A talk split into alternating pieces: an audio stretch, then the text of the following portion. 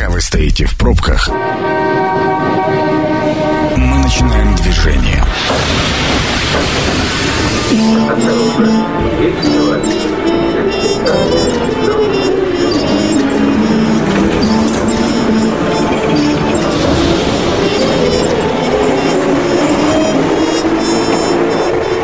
Метро. Главные темы Красноярска. Добрый вечер. Красноярский метро начинает э, свою работу. В студию микрофон Сергей Васильев. Прежде чем э, поговорим о сегодняшней теме и представлю сегодняшних гостей, напомню и сообщу тем, кто слушает нас впервые на этой неделе, о том, что партнер программы «Метро» — группа компаний «Развитие». Ну, а вот теперь э, еще раз представлю Сергей Васильев у микрофона и сообщу о том, что продолжаем мы расширять кругозор.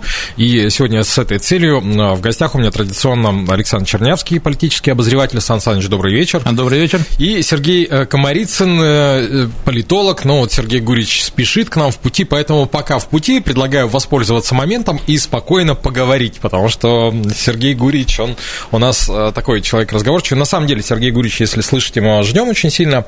А, начнем вот с чего. 9 апреля президент России Владимир Путин освободил от должности своего полномочного представителя в СФО в Сибирском федеральном Сергея Миняйла, занимавшего этот пост с 2016 года. И Сергей Иванович э, полетел на Кавказ, как говорится, дорога туда.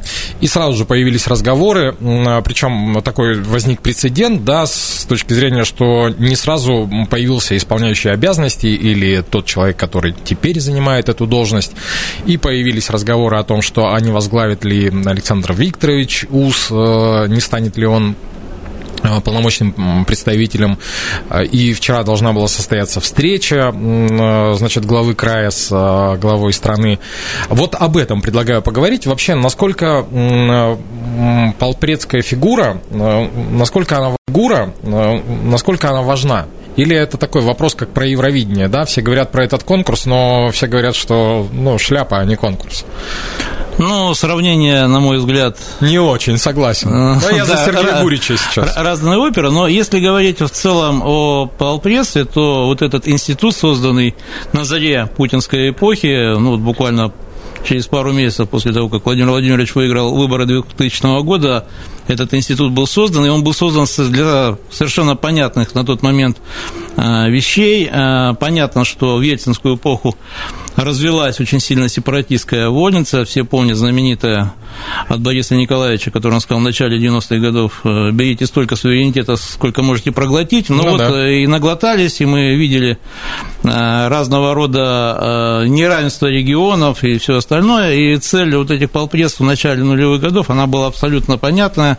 Нужно было приводить, в том числе региональные законодательства к единому федеральному знаменателю. Надо было приводить чувства а, местных царьков, которые половина, по-моему, у них тогда уже в тот момент именовались президентами.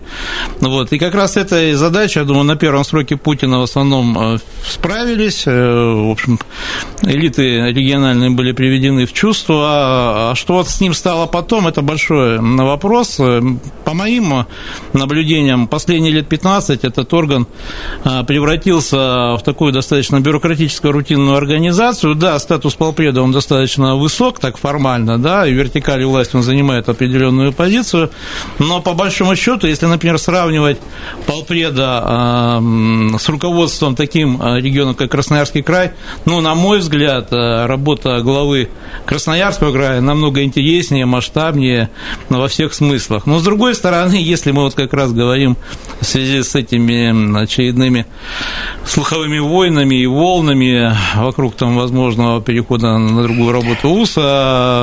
Почему эта тема попала в мейнстрим? Потому что ну, Александр Викторович по своим таким тактико-техническим показателям на самом деле казался достаточно подходящим кандидатом на эту должность, и сибирские реалии очень хорошо знает. Ну и фигура, в общем, масштабная, все таки один из немногих оставшихся на политической арене а, тяжеловесов, причем родом из 90-х годов, когда политика была не игрушечная, не показная. И эта тема, которую, если посмотреть, кто ее в основном муссировал, муссировали а, друзья, в кавычках, из Северной корпорации, операции, которые те же самые блогеры и те же самые масс-медиа, которые находятся на зарплате у известного олигарха, то было понятно, что мечта э, убрать УСОС из кресла губернатора, она должна вот казалось, вот в апреле осуществиться. Но, судя по последним заявлениям Муса, который он сделал на КЭФе сегодня, а, сюжет, не дождетесь. Сюжет можно закрывать. Нет, вопрос даже не дождетесь. Нужно понимать одну вещь. У нас решение о губернаторов принимает один человек, и мы этого человека знаем. Ну да. А то, что там пишут разные там телеграм-каналы, я, знаете, с упоением читал, такие есть там, не буду их рекламировать в нашем эфире, ну, когда они пишут, вот сегодня состоится встреча, там в 15.30 по московскому времени, и там решится судьба. Господи, такое чувство, что они там стоят и свечку держат. Я, наверное, за последние дня 4 дал около там 10-12 комментариев разным а, СМИ на эту тему. Э, знаете, я первым вопросом, мне просто задают вопрос, вот встречается э, там УС с Путиным, я говорю, у вас есть официальная информация, дайте мне вот источник, покажите. Нет, ну они же вот пишут, я говорю, ребята, ну кто пишет? Известные фейкометы. Но смысл-то был понятен вот этой всей операции, хотя э, надо сказать, что дыма без огня не бывает, и на самом деле, ну, по моим данным, например, в Сером доме напряги по поводу вот этой ситуации были достаточно серьезные, и определенный туман туман э, вот вокруг всего этого витал, и, как всегда, ну, нужно просто понимать, вот эту тему муссируют на протяжении уже двух, наверное, с половиной лет. Ну да. То есть, э, когда ВУЗ пришел, э, то первый вот заход, который был, вот сейчас Александр Викторович проведет универсиаду, ему дадут орден и отправят на политическую пенсию. Ну, это вот слухи зимы 2019 года. Потом они тоже в разной там связи возникали, там, когда атаки там начались со стороны Быкова Давыденко, когда началось противостояние с Норильским никелем. Я скажу так, в этом плане почва, она, конечно, уналожена была очень хороша, и почему вот, вот все это легло. Ну и тем более, да, вот кресло полпреда, оно ведь до сих пор, насколько я знаю, пустует. Но, во всяком случае, я вот информацию последнюю не видел перед тем, как э, пришел на эфир. Похоже, еще пустует. То есть, я думаю, э, все равно, так сказать, оппонент Александр Викторович попытается эту тему как-то интерпретировать и обыграть. Угу. Сергей Гурич, э, добрый вечер. Присо... Да, да, при... присоединяйтесь к беседе. А вопрос у меня к вам вот такой, точнее, два вопроса. На ваш взгляд, э, все-таки полпредство – это повышение для губернатора нашего или там, э, не знаю, там соседних регионов, а, либо же это такая, скажем так, почетная пенсия. Это первый вопрос. А второй вопрос, а, а почему прослеживается такая закономерность, что из Сибири у нас прямиком на Кавказ дорога? Ну, вот раньше как-то из Москвы ссылка на Кавказ, а у нас теперь там а, со времен Хлопонина мы туда все кадры поставляем. Ну, э, э, в начале 2000-х годов, вот ровно 20 лет назад, когда появился институт полпредства, э, конечно, это было бы повышением серьезным, потому что тогда полпред имел персональный самолет, руководил всеми силовыми структурами на э, территории своего округа, ну и много чего еще у него было, и кадровые всякие и прочие угу. вещи. Тогда это было бы, конечно, повышение.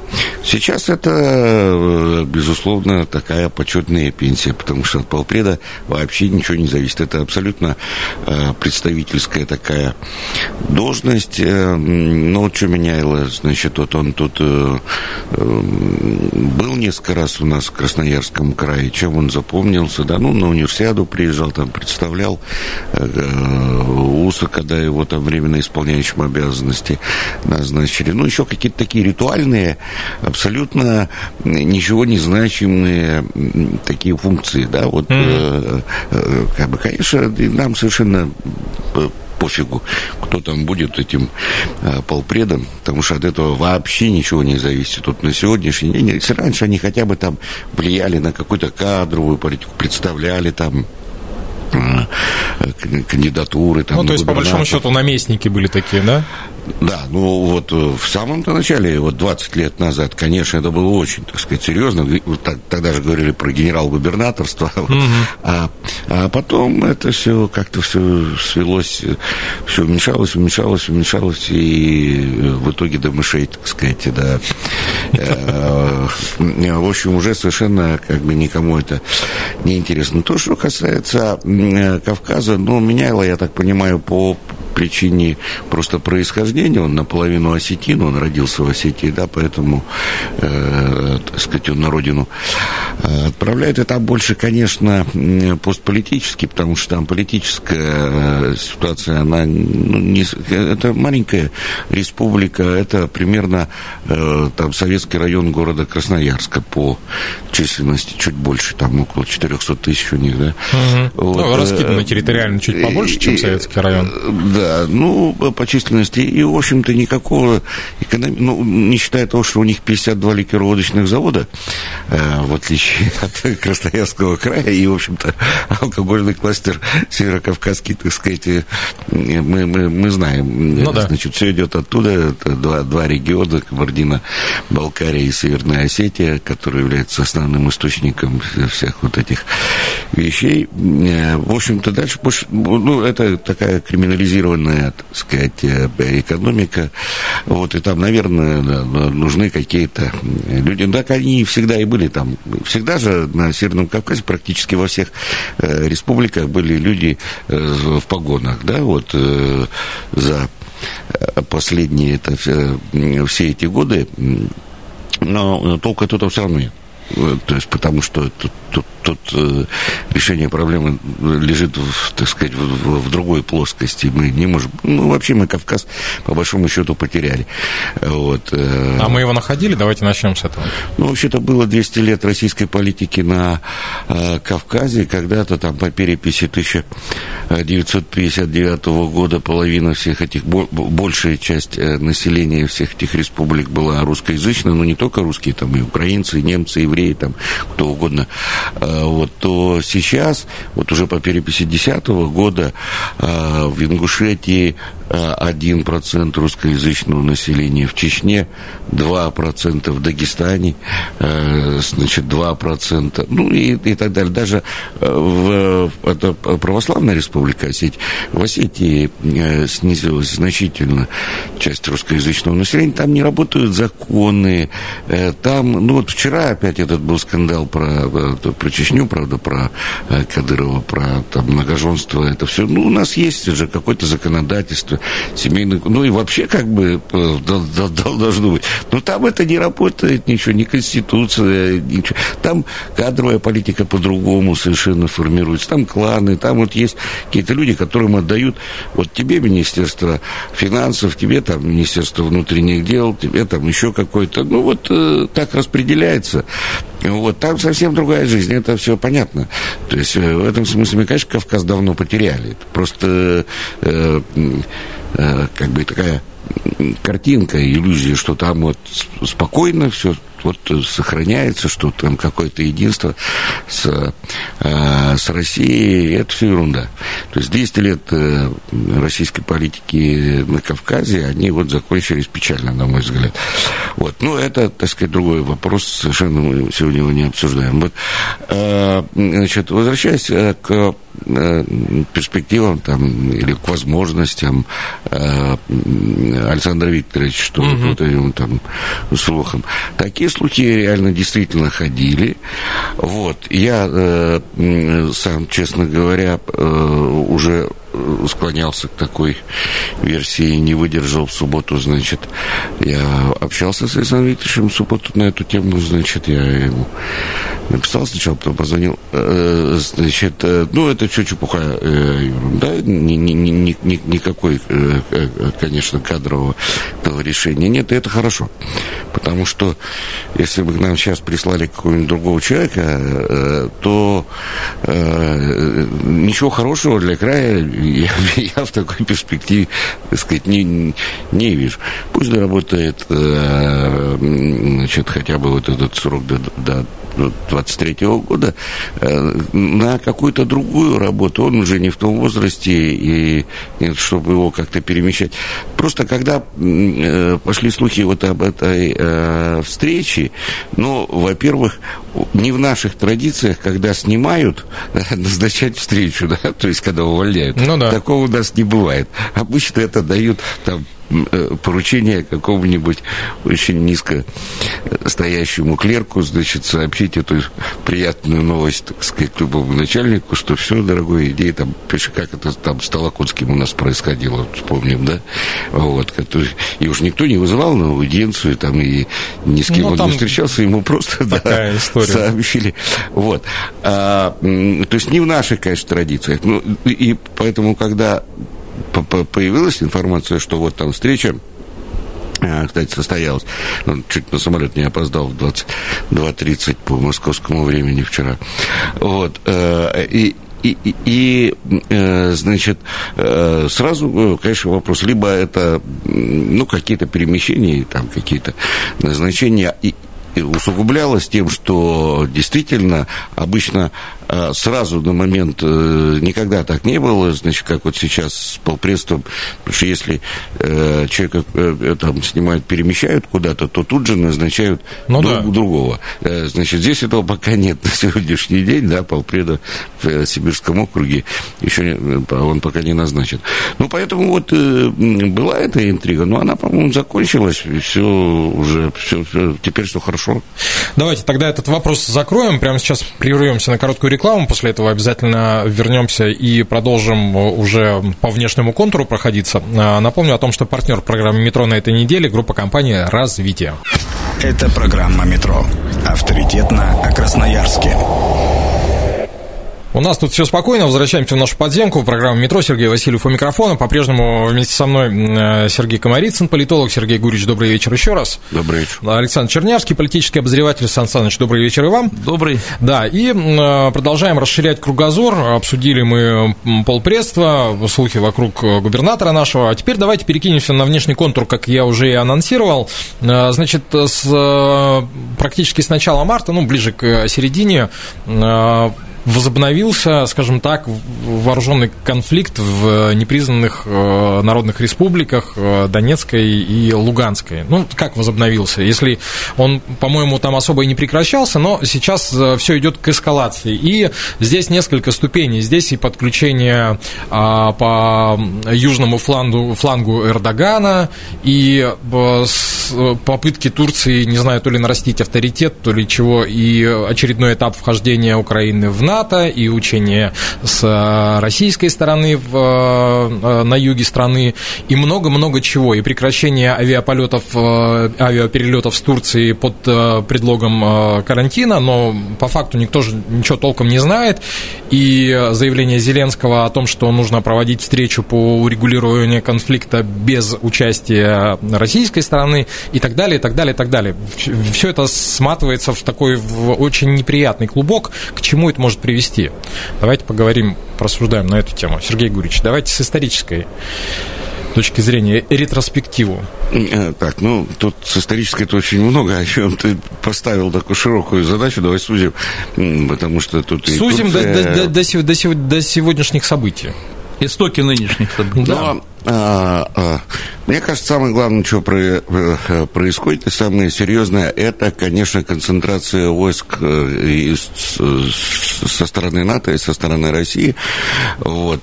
Эти учения э, натовские, как они там, этот защитник Defender, да, Defender Europe, значит, в этом году самые масштабные, а в прошлом году, ну, из-за пандемии они были маленькие относительно. Угу. Вот, в этом году они от Норвегии, значит, там на севере и до всего юга, включая Грузию, на территории которой, ну, самое главное, два региона Болгария, значит, Румыния, э, практически, значит, Черноморское побережье и э, рядом, э, значит, это вот огромная концентрация этих войск натовских, и в ответ, значит, наши, мне кажется, какие-то не, не, не, не, не очень э, такие продуманные, ну или наоборот очень продуманные, значит, э, действия, когда перебросили туда границам, э, значит, с Украиной, там две армии из Центрального и Суральского военных округов, там несколько, значит, соединений десантников Суральского округа, это огромные, это, это ну, практически получается, что значит, и с той, и с другой, с обеих сторон произошла вот эта концентрация, это напряжение очень серьезное. Тут прятать оружие, ты что в игрушки-то играть? Это же войнушка не игрушка, да? Ну да, и уже и не войнушка даже. Вот. Значит, это все, так сказать, накладывало с, со стороны Украины, потому что они-то как, как, как бы под этим зонтиком Э, натовских войск, там тоже начали разные там э, э, игрушки, э, так сказать, играть, да. Но э, наш друг э, главный э, э, Эрдоган, который никогда, конечно, никаким другом не был и, и никогда не наш, будет. Наш заклятый друг, я бы сказал. Да, да, да. Вот. Его позиция тоже совершенно понятна. Вот. Хотя вот мне все время удивляет, почему он э, говорит там про э, Крым, а что вот э, Греции не говорить? Ну, когда-то Крым был в составе Османской империи, хорошо. Но когда-то Крым был еще и частью, так сказать, греческих тех самых... Да, почему бы грекам там не говорить? Там, да, итальянцы про... могли бы вспомнить с генуэзцами. Поэтому, да, ну, они несут, так сказать, историческую ответственность, как они считают, за Крым, да, потому что они считают, что у них 6,5 миллионов крымских татар живет в, э, на территории Турции. Ну, они уже никакие не крымские татары давно, они, ну, да. они, они уже все э, как бы турки, да и турки. Вот. Ну, тем не менее, так сказать, их, э, они за Крым типа отвечают. Тем более, что по тому Куджук, как этому самому миру, когда заключали, там же очень интересная была формулировка, если, когда передавали, значит, Крым при Екатерине, что если не будет принадлежать России, то Крым может принадлежать только Турции. Но сейчас он не принадлежит, то, то есть, то есть, когда был Украине, вот турки вроде и должны были так сказать, забрать, да, вот, э, э, значит, ну и вот это, я не думаю, что дойдет до прямого столкновения военного, даже э, там, конечно, есть безумных людей очень много везде. Ну и провокаторов это, тоже. Да, есть они, так сказать, и в руководстве, и среди военных Украины, есть они и у нас такие, это однозначно совершенно у нас есть ястребы, которые думают там, что маленькая победоносная какая-нибудь война, она вот тут решит все, все проблемы и внутренние, значит, эти люди есть, они в окружении Путина, мы эти фамилии даже знаем. Вот. А, но я не думаю, что все-таки дойдет до этого столкновения. Сейчас вроде э, там вот э, вчера они с Байденом поговорили, э, вроде, вроде какая-то, так сказать, разрядка наступает. И, и я и сразу-то особо не верил, что будет какое-то столкновение, да и, и, и сейчас тем более. Ну, я до 2014 года вообще не мог подозревать, что уже где-где, а на Украине начнется гражданская война. Сан Саныч, а вот перспективы разрешения вот этого конфликта, а кто является реальным реальной политической силой, э, способной э, раз, расплести вот этот клубок. Вообще, как, как он может расплестись? Э, ну, вот, опять же, там появилась информация о том, что, несмотря на взаимные там пики со стороны Байдена и Путина, да, они вроде как договорились в телефонном режиме о будущей встрече. Кто, Понятно. Кто, кто решает-то? Я думаю, таких сил на планете Земля нет, если мы говорим вообще вот о донбасской именно проблеме, ну, да. потому что клубок настолько там плотно затянут, и своя правда там есть у всех сторон. Единственное, я лично смотрю на всю эту ситуацию, знаете, был в свое время такой матч Карпов-Каспаров, э, первый матч, а, его потом Каспаров в своей книжке назвал «Бесконечный поединок», они вот 48 партий играли, могли бы и дальше еще играть 100 партий, если бы там Карпов чуть не умер бы там от физического истощения. Это одна из э, партий вот этого бесконечного бесконечного матча, вот нынешняя ситуация на Украине там, и вокруг нее, да. И на самом деле здесь, конечно, дело абсолютно не в Украине, это матч между таким коллективным Западом и Россией, и он будет продолжаться еще очень долго. Когда тут Сергей произнес слово «развязка», конечно, мы там сразу вспомнили, мы люди старые, мы можем даже помнить, когда это 70-е годы. Да, ну сейчас тоже, кстати, Брежнева часто вспоминают, например, когда на Байдена смотришь, хочется назвать его Леонид Ильич Байден, да, и вы там плане, кстати, звонок э, меня, он не то чтобы удивил, на самом деле, я думаю, вот эта игра, которая идет между Штатами и Россией, она, в общем, довольно любопытная, на самом деле вызывает вопросы сама встреча. Вот о чем этот э, на вид божий одуванчик может разговаривать с Путиным? Или будет все-таки там какие-то реальные люди, которые ну, э, решают вопросы? Или он, ну, понятно, что это фактически выставочный экспонат, который вот так показывают его, э, ну, дают, я, я бы не стал. Да, да, дают журналистам э, вопросники там э, специальные, которые он, только эти вопросы можно было задавать. Ну, контраст довольно серьезный, кстати, с тем, как они, например, Трампа мочили на таких пресс-конференциях и задавали ему все, что угодно. И строго по темнику, так сказать, работают. Ну, это так уже. Вот. А что касается вообще э, темы, ну, все-таки самое главное, это, конечно, отношения США и России, потому что э, если посмотреть на риторику, то есть вот эта же ситуация на Донбассе, она не стала такой неожиданной. Если мы посмотрим риторику последних месяцев, она с каждым месяцем просто ужесточалась. И э, тут уже обратили внимание, это на самом деле, в общем, очень редкий, я лично не помню такого за последние годы, когда очень высокий дипломатический работник э, Министерства иностранных дел России, замминистра Рябков, назвал уже прямым текстом, в принципе, то, что есть на самом деле, назвали Штаты противниками. Вот, э, потому что раньше их называли партнеры, коллеги, там все что угодно, да, вот уже МИД, уже дипломаты, которые вообще стараются избегать таких э, достаточно серьезных формулировок, уже, в общем, называют вещи своими именами. И вот эти все нынешние телодвижения, которые происходят, я думаю, они а, все равно идут все-таки, я думаю, к расторговке. А, что нужно будет штатам, не совсем понятно, но, во всяком случае, мне кажется, единственное, что их в России сейчас более-менее напрягает, это возможный там какой-то альянс с Китаем. Потому что, конечно, это то, что Америка никогда не, не хотела и старалась всеми способами не допустить, и понятно почему, то есть это стратегическая для них угроза. Вот хотя, мне кажется, она да мало... Нету такой угрозы. Нет, ну она нет, она мало а, вероятно именно в плане стратегического союза между Россией и КНР, потому что Китай, он идет своим путем, ему союзники не нужны. Но какие-то тактические альянсы все равно достаточно серьезно воспринимаются многими кругами в Вашингтоне. Ну, то есть, если почитать ну, их аналитику... 560 миллиардов оборот э, Я не про миллиарды. с Китая, э, с Западом, и там 20 наших. Ну, что смеяться Нет, противоречие, Сергей, да, дело ну... не только в долларах и не миллиардах, противоречие Нет, очень экономике. Серьезно. Экономика – это главная политика, Саш, как так, учил Леонид Ильич Так вот, как раз, если посмотреть, что делал да. товарищ Трамп, он э, пытался решать вопросы экономики с помощью других способов. Ну, так есть, они так как, всегда решают. Ну, так, так вопрос Тут, Вот наши, ладно, там с их Китаем знаем, так сказать, наш. Вот э, такая история, мне один наш известный красноярец, не буду называть его фамилию, рассказывал, значит, про Владимира Ивановича Долгих, значит, который долгое время был в руководстве там СССР, он мне рассказывает, говорит, э, звонит мне, э, типа, зайди, этот нынешний наш один из красноярских людей в Москве, uh-huh. значит, ко мне, говорит, я захожу, он говорит, Владимир Иванович Долгих, с Америкой так нельзя. Даже мы так не разговаривали с Америкой, как сейчас. Вот. Потом, значит, второй раз, третий, это была позиция Владимира Ивановича Долгих, потому что действительно, даже в те времена, хотя мы тогда называли и противниками, и как угодно дело, так сказать, не в словах, да, а, все-таки а, Америка это крупнейшая э, держава в мире, это сильнейшая, это э, с, э, с ней надо нормально разговаривать.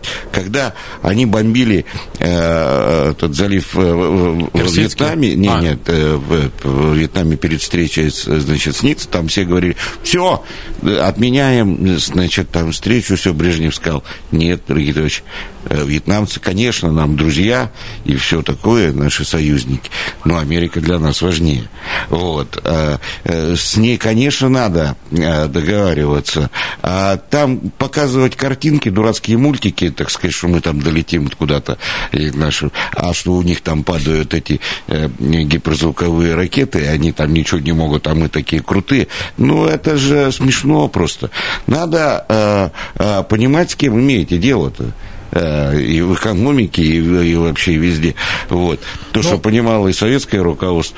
Э, Сергей Гурьевич, позволю себе ремарку. Понятно, что надо договариваться, но договариваться всем со всеми, а в данном случае просто получается, что Украина – это что, разменная карта? На, безусловно. В, в данный момент, безусловно. В большой политической игре. Да Украины как таковой, это как, не, это как не, не существует. Э, чтобы мы, как народ, как нация политическая политическая, они сформировались, это правда, за вот эти годы, потому что там полностью перевернулось сознание, э, значит, и вот эта русскоязычная часть, это надо очень хорошо понимать, когда мы, наша пропаганда, наши вот эти вот э, телевизионные каналы, там это Первого, там НТВ, там все эти начинают говорить там о защите русскоязычной, они просто вообще не понимают, что там происходит, потому что русскоязычные это, это самая главная, основная сила новой украинской нации, это именно русскоязычные батальоны-то а, там воюют в Донбассе.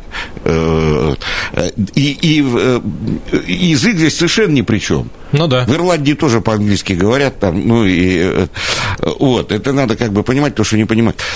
Но как субъекта международной политики, конечно, Украины не существует. Это э, тут игрушки такие. Де-факто. Но не совсем положительная нота окончания нашего разговора, но я думаю, что мы как-нибудь к нему еще вернемся. В любом случае, огромное спасибо за беседу. Э, Александр Чернявский, политический обозреватель. Сан Саныч, э, спасибо. И вам. Да, Сергей Комарицын, политолог. Сергей Гурич, спасибо. Не за что. И спасибо партнеру программы «Метро» на этой неделе, группа компании «Развитие». Программу провел Сергей Васильев. Э, будет опубликован на сайте 128.fm. Станция конечная.